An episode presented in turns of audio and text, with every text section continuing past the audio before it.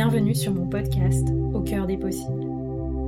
Je m'appelle Anaïs et ma vie a changé quand j'ai décidé de changer de regard sur elle et de vivre depuis l'espace du cœur.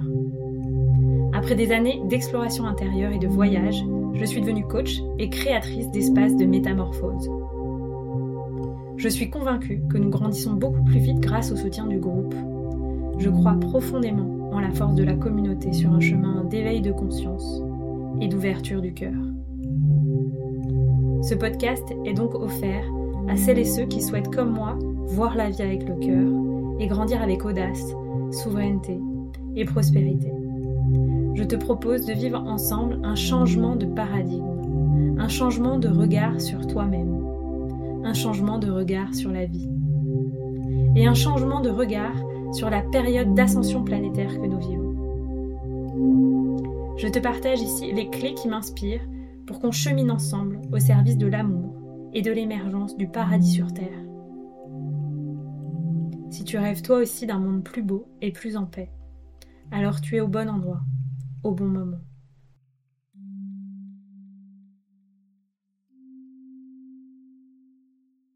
Bienvenue dans cet épisode, euh, un épisode sur mon parcours, euh, plus en détail, puisque je vous en ai donné déjà quelques informations dans l'épisode de présentation que je vous invite à aller écouter si vous ne l'avez pas encore écouté, car elle pose le cadre de notre relation à travers ce podcast.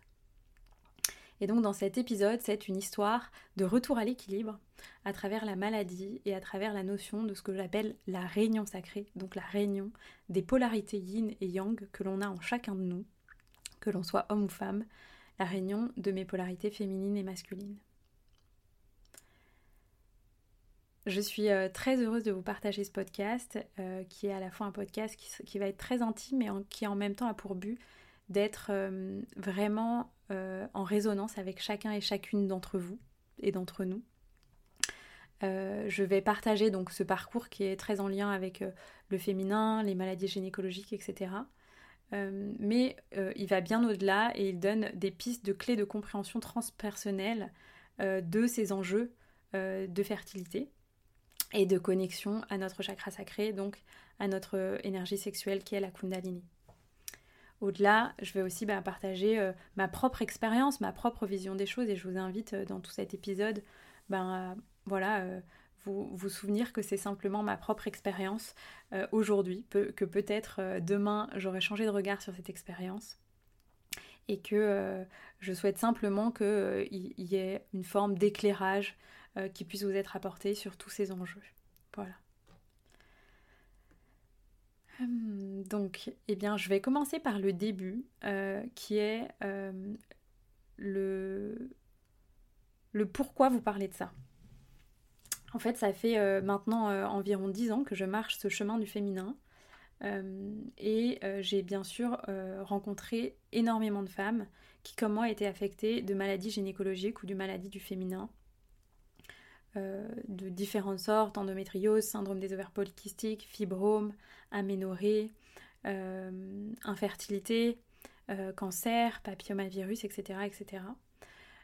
et malheureusement, à la fois les diagnostics médicaux se sont améliorés et en même temps, il semblerait clairement qu'il y ait un redoublement de, de ces dysfonctionnements en fait au niveau ben, de notre chakra sacré, à la fois chez la femme, mais aussi chez l'homme a priori statistiquement, euh, c'est plus prégnant chez les femmes et en même temps, d'après les enseignements que moi j'ai reçus, cela ne m'étonne pas puisque le corps féminin est euh, vraiment euh, extrêmement plus sensible et sensitif, je pourrais dire, à son environnement que celui de l'homme parce que c'est comme ça qu'il est énergétiquement.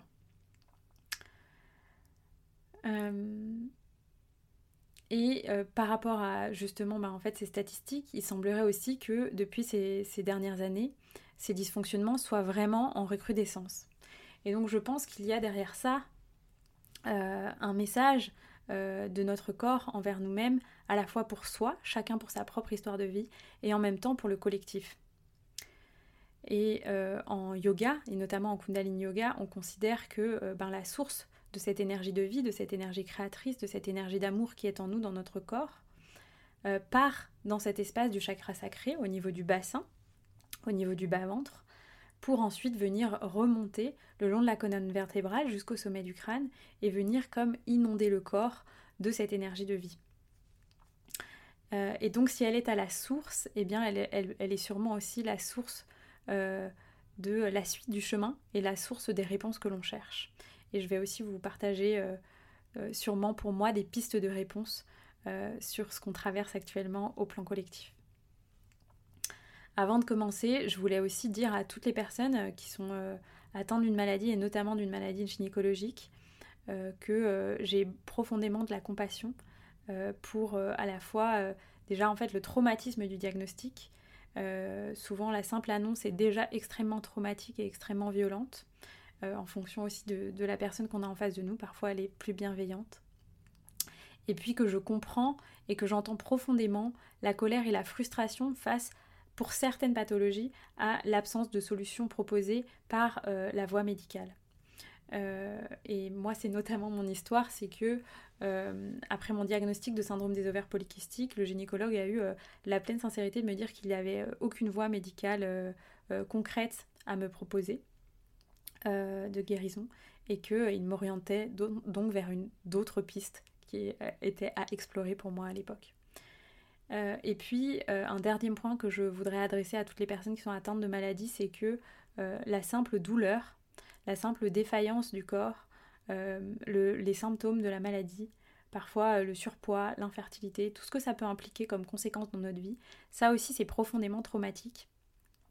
Et donc euh, je comprends, je comprends et je comprends aussi le sentiment de perte de contrôle de soi, du corps, de la vie, de la honte que ça peut impliquer, du désarroi que ça peut impliquer, de la détresse. Et notamment quand euh, on n'a pas accès à un accompagnement psychologique ou thérapeutique à côté.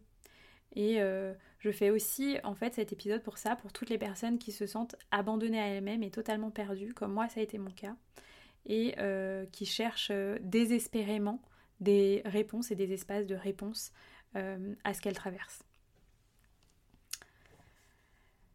Et puis pour euh, ouvrir en fait cet épisode et faire la transition vers mon propre parcours, je vais vous partager cette citation de Carl Gustav Jung que j'affectionne particulièrement, qui dit Vous ne guérirez pas de vos maladies, ce sont vos maladies qui vous guériront. Et j'adore cette citation parce que euh, ben, quand on s'identifie à une maladie et au fait d'être malade, on cherche à guérir. Alors qu'on peut aussi euh, trouver un espace en fait d'acceptation de la situation, dans la mesure du possible bien sûr, depuis un espace de conscience. Et euh, de ma propre expérience, c'est depuis cet espace que le corps peut retrouver sa sagesse et sa place et retrouver euh, son équilibre en fait homéostatique, on pourrait dire. Voilà, donc ça c'est pour l'introduction et donc c'est parti pour mon histoire. C'est une histoire qui euh, a commencé il y a 10 ans. Euh, et en réalité, il y a eu des prémus quelques années avant. Elle a commencé il y a 10 ans avec le décès euh, de ma mère d'une longue maladie, d'un cancer du sein extrêmement agressif qui avait été diagnostiqué par les médecins comme incurable.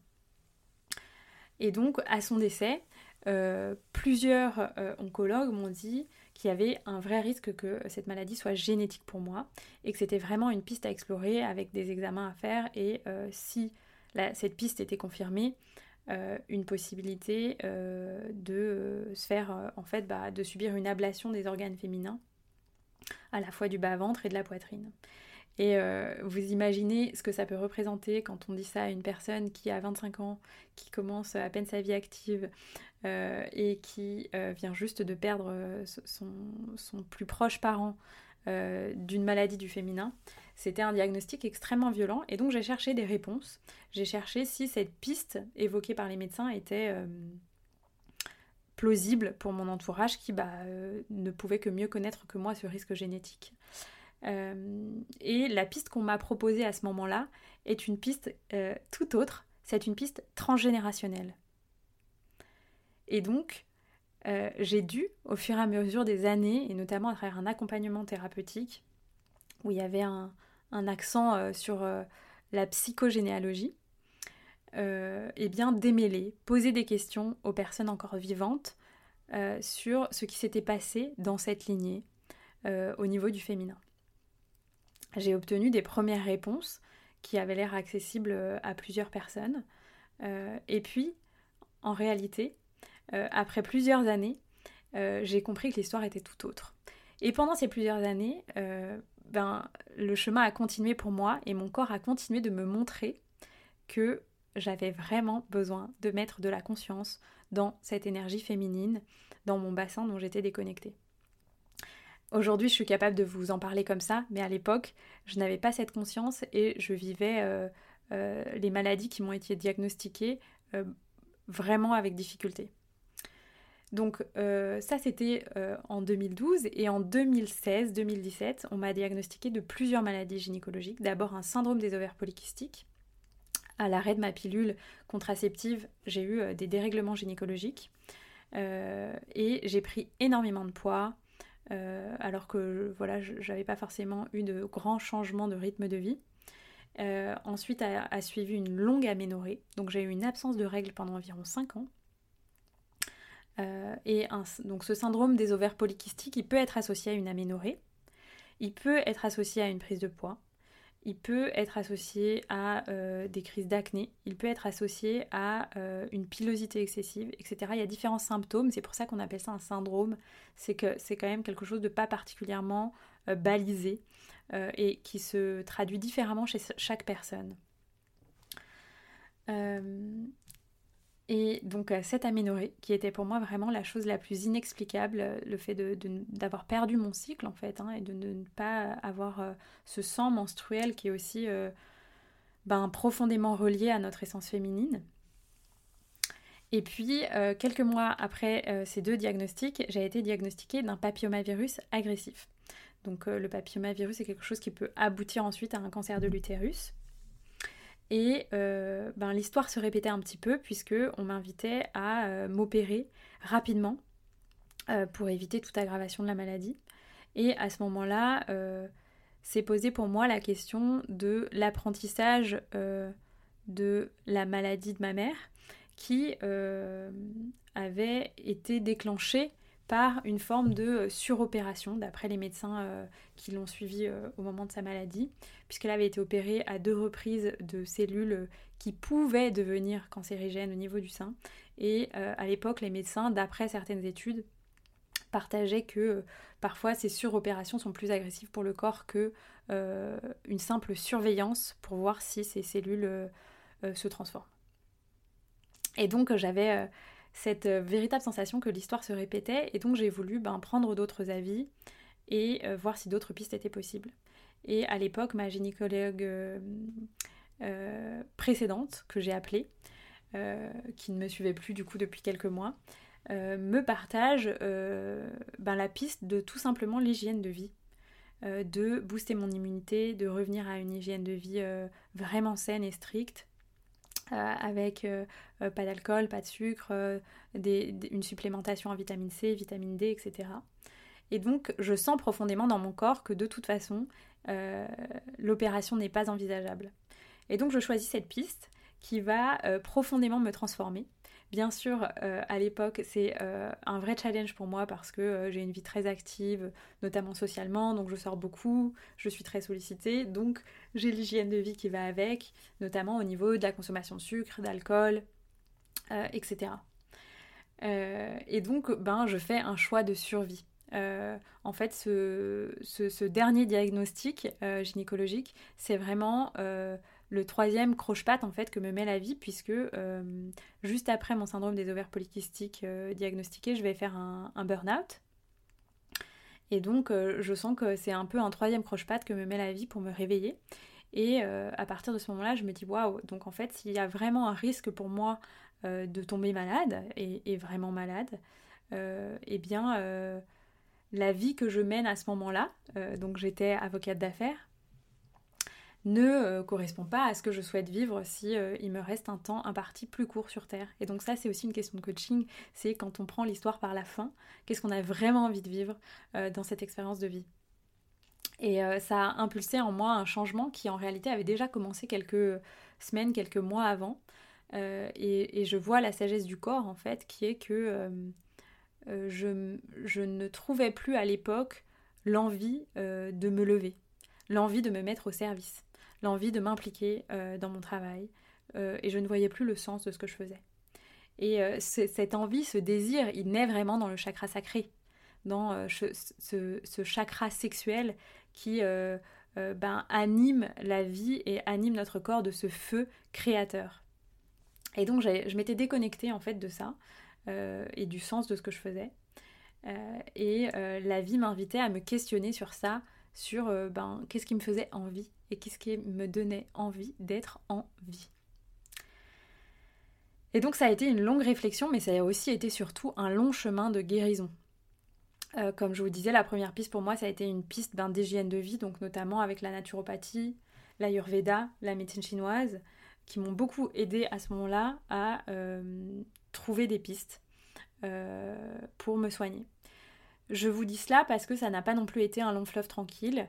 Euh, il y a aussi des praticiens qui m'ont euh, dit au bout de plusieurs séances qu'ils ne pouvaient rien pour moi, qu'ils ne comprenaient pas pourquoi mon corps ne réagissait pas à leurs propositions, leurs services, etc. Et donc j'ai aussi été complètement parfois laissée à moi-même en fait. je, je, trouve pas le mot juste, mais euh, et, trouver à chaque fois en fait euh, un accompagnant qui peut-être euh, pourrait m'apporter une piste de compréhension, un espoir, une explication de ce corps qui avait pris 20 kilos en quelques mois, qui n'avait plus de, de règles, qui était dysfonctionnant sur plein d'aspects. Et aujourd'hui, je le lis profondément à mon burn-out, parce qu'aujourd'hui, on sait que le stress affecte le microbiote, qui lui-même affecte profondément l'équilibre hormonal et que ben, tout est lié aussi des, fortes doses de stress. Ça vient profondément perturber le système hormonal, notamment chez la femme, du fait de sa sensibilité. Et donc je pense que ça a eu un effet un peu euh, euh, comme un, cocktail détonnant pour moi entre le burn-out, l'arrêt de la pilule. Tout ça, c'est aussi euh, superposé avec une rupture amoureuse extrêmement difficile. Et aujourd'hui, les recherches prouvent que souvent la source des burn-out, ça peut aussi être une rupture relationnelle, quelle qu'elle soit. Euh, donc voilà, aujourd'hui je vois la global picture et je vois à quel point tout ça a été euh, un ensemble de facteurs qui m'a amené à ces signaux du corps en fait qui étaient très forts. Et dans cette version alchimique en fait que propose Carl Gustav Jung dans sa citation, je sens que c'est vraiment ça que j'ai vécu puisque ce chemin qui m'a amené d'abord à explorer la piste de l'hygiène de vie. Et donc en explorant la piste de l'hygiène de vie, ben, je me suis beaucoup euh, comme purifiée énergétiquement en fait. Mon corps a complètement changé de vibration. Euh, et j'ai été amenée à euh, bah, transformer ma relation à presque tous les aspects de ma vie et tous les aspects de moi-même. Ma relation à mes émotions, ma relation à ma propre énergie, ma relation à mon corps, ma relation à mon alimentation, ma relation au fait de recevoir, ma relation aux autres, à mes relations, ma relation à ma capacité à dire non, à mes limites, ma relation au plaisir, ma relation à la douceur, ma relation à la lenteur, ma relation à la solitude, ma relation à la bienveillance. Et surtout, j'ai été amenée à découvrir ce qu'était l'amour de soi. Parce que euh, j'étais une personne, de par son parcours de vie, qui était profondément dévouée et donc qui euh, n'avait pas du tout appris à se servir soi d'abord. Et dans les enseignements des peuples premiers que j'ai reçus ces dernières années, il y a vraiment cet enseignement que on ne peut être euh, au service et on ne peut accompagner l'autre que quand on s'est servi soi d'abord.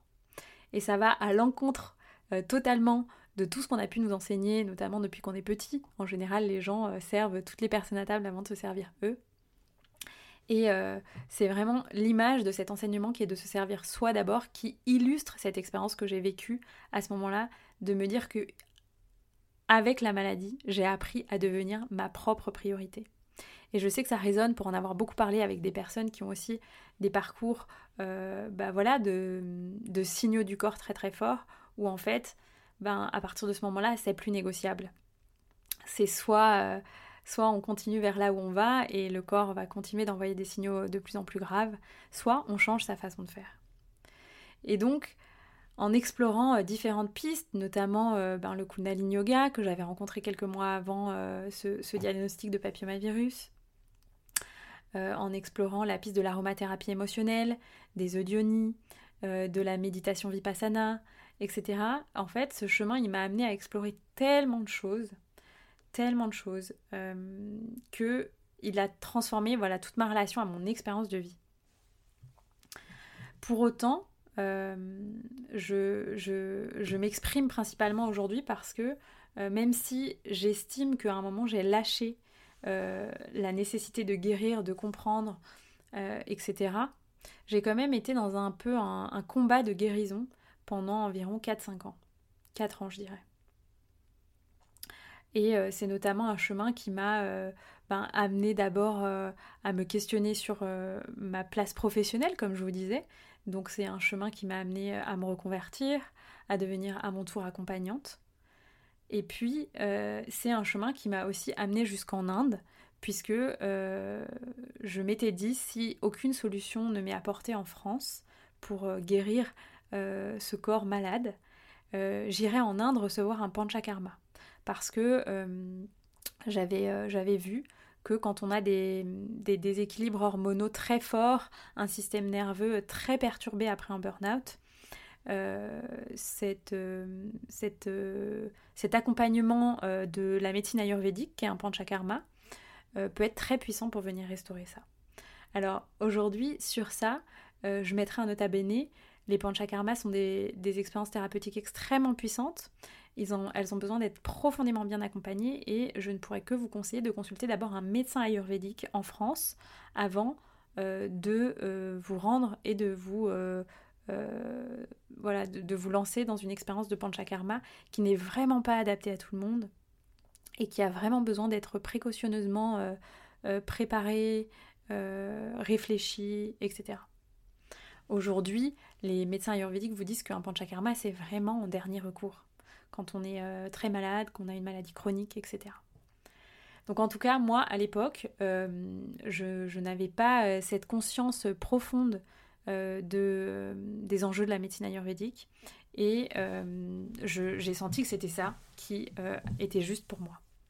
Et donc je suis partie en Inde recevoir ce panchakarma, qui en effet était une expérience presque d'âme en fait, de rencontre à soi extrêmement forte, un panchakarma, euh, ça dure en général trois semaines. Pour moi, ça a duré un mois. On reçoit euh, deux massages par jour et euh, deux repas par jour ayurvédiques, vraiment extrêmement sains et cuisinés avec beaucoup d'amour. Il y a différentes conditions de panchakarma, en tout cas pour, moi c'était comme ça. Et avec peu d'interaction avec les gens, dans certains panchakarma, on n'a pas accès à un écran, etc. et il y a aussi certaines interdictions, donc interdiction d'aller au soleil, de se baigner dans l'eau de mer, voilà, c'est quand même euh, une expérience euh, très à l'intérieur de soi et qui fait ressortir énormément aussi de choses au plan émotionnel. Euh, et ça, pour moi, ça a été le plus grand challenge car dans l'approche stricte ayurvédique, il n'y a pas cet accompagnement émotionnel que l'on peut proposer en Europe. Donc en tout cas, j'ai fait ce panchakarma et ben, je, je peux que avoir de la gratitude puisque mon cycle est revenu euh, environ un mois et demi après euh, cette expérience. Et pour moi, ça a été un vrai soulagement euh, de voir que mon corps de femme se remettait en marche, en fait. Et avec du recul, je peux que comprendre en fait la réaction de mon corps, puisque après beaucoup d'instabilité, un, arrêt de pilule, une rupture amoureuse difficile, un burn-out, un grand déménagement, je pense que mon corps s'est mis totalement en mode survie. Et quand il est en mode survie, ben c'est pas, euh, ça fait pas partie de la survie de donner la vie. Euh, et donc il a eu besoin de ce temps en fait pour retrouver l'énergie vitale nécessaire à euh, bah, remettre en marche le cycle en même temps que je finissais ce travail alchimique, ce chemin de choisir ma place et de choisir ce qui me faisait vibrer, de choisir de ce qui me ce qui incarnait le feu sacré pour moi. Et à l'époque, c'était un chemin d'accompagnement à travers le yoga et le coaching, comme c'est encore le cas aujourd'hui, même s'il y a d'autres choses qui sont venues s'ajouter à mon arc. Euh, donc voilà, et j'espère que ça résonnera parce que euh, ben cette, euh, cette aménorrhée, donc ce qu'on appelle cliniquement une absence de règles, c'est un peu comme le syndrome des ovaires polykystiques, quelque chose qui est peu ou pas expliqué par la médecine occidentale. En tout cas, moi à l'époque, il y avait peu de réponses. Euh, parce que les signaux, prises de sang, etc. n'étaient pas si inquiétants. mais en réalité, je crois que c'était vraiment un appel du corps et probablement aussi le système nerveux qui avait été beaucoup trop sollicité en fait dans les, dans les mois et les années précédentes. Et pourquoi je vous partage tout ça? Parce que sur le chemin de guérison, et ça c'est vraiment quelque chose qui peut s'adresser ben, à, toute posture face à un chemin de guérison, ce qui a vraiment changé les choses pour moi, c'est d'abord une décision une décision qui a été euh, de euh, revenir dans mon énergie féminine il y a un peu plus d'un an, de revenir à l'intérieur de moi et de faire de la place pour moi dans ma vie.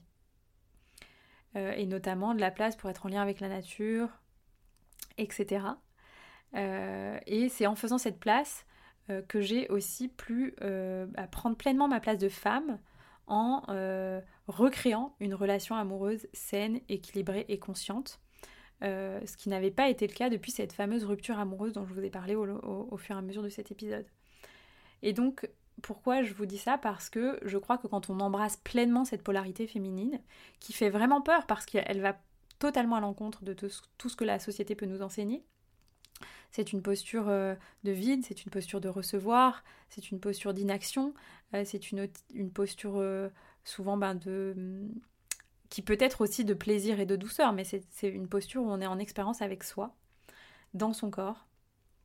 Euh, et donc voilà, je trouve que la société nous invite plutôt à tout l'inverse, à être avec l'extérieur, avec l'autre, déconnecté du corps, à tout le temps être dans le faire, etc. Et donc je, vous dis, le, chemin de guérison, il s'est vraiment terminé par cette décision-là, et puis par le fait de consacrer et d'offrir, je dirais, quatre clés à mon corps, qui est d'offrir du temps de sommeil, j'ai fait de mon sommeil une priorité. Du temps euh, de massage, de soins ou d'automassage. Du temps au soleil. Et euh, du temps sans stress. Et je crois que tout ça, qui sont des choses que j'ai profondément appliquées depuis un an maintenant, c'est ce qui euh, a permis à mon corps de vraiment revenir à l'équilibre. Et aujourd'hui, j'ai l'impression de retrouver en quelque sorte le corps que j'avais avant la maladie, avant le diagnostic de déséquilibre hormonal, etc. etc. Euh, donc ça c'est un message d'espoir parce que euh, on peut vous dire que euh, ce sont des choses qui ne sont jamais vraiment guéries, etc. Et moi je crois que la réponse est ailleurs et qu'en fait en faisant ce, chemin de retour à soi, de retour à l'amour de soi aussi, eh bien on trouve la réponse dans cet espace. Et je vous partage ça parce que euh, au, début de ce chemin, notamment euh, à travers la technique des Eudionis, euh, que j'invite aussi à, expérimenter avec un suivi, hein, en étant accompagnée par une professionnelle, j'ai vraiment expérimenté cette notion de ressentir la source à l'intérieur de moi. De, ressentir qu'en fait il y avait une source d'amour infinie à l'intérieur de moi, dans mon bassin. Et je crois que c'est le principal message que je veux vous transmettre aujourd'hui, c'est que on cherche parfois l'amour à l'extérieur de soi et c'est bien naturel vu euh, euh, ben, voilà l'espace dans lequel on a tous grandi comme enfants et on a tous vécu des blessures, etc. Et donc on cherche l'amour à l'extérieur de soi. Et je ne cherchais pas ça sur ce chemin-là. Et j'ai trouvé ce cadeau immense de ressentir que mon utérus était vraiment une fontaine d'amour. Et que si j'acceptais de m'y connecter, il devenait euh, inonder mon cœur, ma gorge, euh, mon visage, euh, mon troisième œil, mon chakra couronne, et que tout s'ouvrait dans cet espace. Et donc euh, voilà, c'est vraiment ce message que j'ai envie de vous donner aujourd'hui, au plan de mon expérience personnelle en tant que partage, et puis aussi au plan de ce que ça peut représenter au plan transpersonnel. Euh, pourquoi? Parce que euh, aujourd'hui, on vit dans cette époque où je crois que la Terre, on est tous, en tout cas, j'ai l'impression qu'on est de plus en plus à être préoccupés par euh, les enjeux environnementaux. Et je crois qu'en réalité, la Terre est malade de notre connexion à elle, de notre absence de connexion à elle, qui est une, une, connexion qui ne peut que venir de notre part féminine, de compassion, d'amour, de reliance et euh, que c'est en transmutant pour moi notre relation à nous-mêmes, notre relation à la Terre, que tous ces enjeux euh, de, notamment de maladie, d'infertilité vont se transformer. Bien sûr, chaque chemin euh, est différent. et chaque chemin appartient à chacun. Donc je ne cherche pas à influencer, je ne cherche pas à convaincre. Je crois que ce qui est vraiment important, c'est d'écouter ce qui est juste pour soi. Et ça peut être voilà n'importe quelle voix. Ça peut être la voix de l'accompagnement médical et je pense qu'il est vraiment important aussi de bien, se, de faire suivre, etc. Et ça peut être la voie aussi de, se faire accompagner sur d'autres plans, comme parfois conseillent les médecins. Euh, en tout cas, je crois qu'il faut le sentir et puis il faut poser l'intention juste d'être euh, accompagné des meilleures personnes, des personnes les plus justes pour nous sur ce chemin-là. Et euh, je, vous partage voilà, aussi tout ça parce que je souhaite vraiment que la détresse en fait des personnes qui sont atteintes de ces maladies change de camp et que ce chemin-là soit aussi l'ouverture possible, comme dans cette notion de cœur des possibles dans laquelle nous sommes, euh, l'ouverture possible à un chemin de retour à l'état d'amour en soi. Et puis, euh, je crois aussi que euh, c'est vraiment en lien avec une époque qui, d'après les enseignements de l'astrologie et les enseignements yogiques, dans laquelle nous nous trouvons, qui est une période de transition entre deux ères astrologiques. Une période où en fait on est vraiment amené à euh, nous libérer à une ampleur euh, quasiment inégalée depuis plusieurs millénaires, voire plus. Et donc on vient aussi ben, libérer toutes nos lignées, l'aspect transgénérationnel, l'aspect de nos vies antérieures, si c'est quelque chose euh, qui nous parle. Euh, donc on est aussi à ce moment où c'est comme si tout était en accéléré et on était amené à euh, s'éveiller en observant nos ombres à une vitesse grand V. Et l'enjeu de tout ça, c'est de nous permettre de nous libérer de nos traumatismes et de devenir pleinement nous-mêmes. Parce que quand on a vécu des traumatismes forts, au plan énergétique, l'âme va se dissocier du corps euh, elle va sortir du corps, on va être comme à côté de son corps. Et dans ces cas-là, on devient extrêmement manipulable parce que notre énergie n'est pas totalement là. Elle est comme dissoute et on devient euh, particulièrement influençable, manipulable et on va attirer à soi des énergies qui vont être euh, comme toxiques, qui ne vont pas être à, notre juste service. Et donc je crois aussi que l'enjeu de tout ça, c'est de permettre à chacun de retrouver sa complétude et de retrouver sa souveraineté d'être lui, d'être euh, qui il est venu incarner et d'être libre d'être en fait. Euh, et, au-delà, je crois aussi que ce qui est important de, partager, c'est euh, ben, bien sûr un contexte où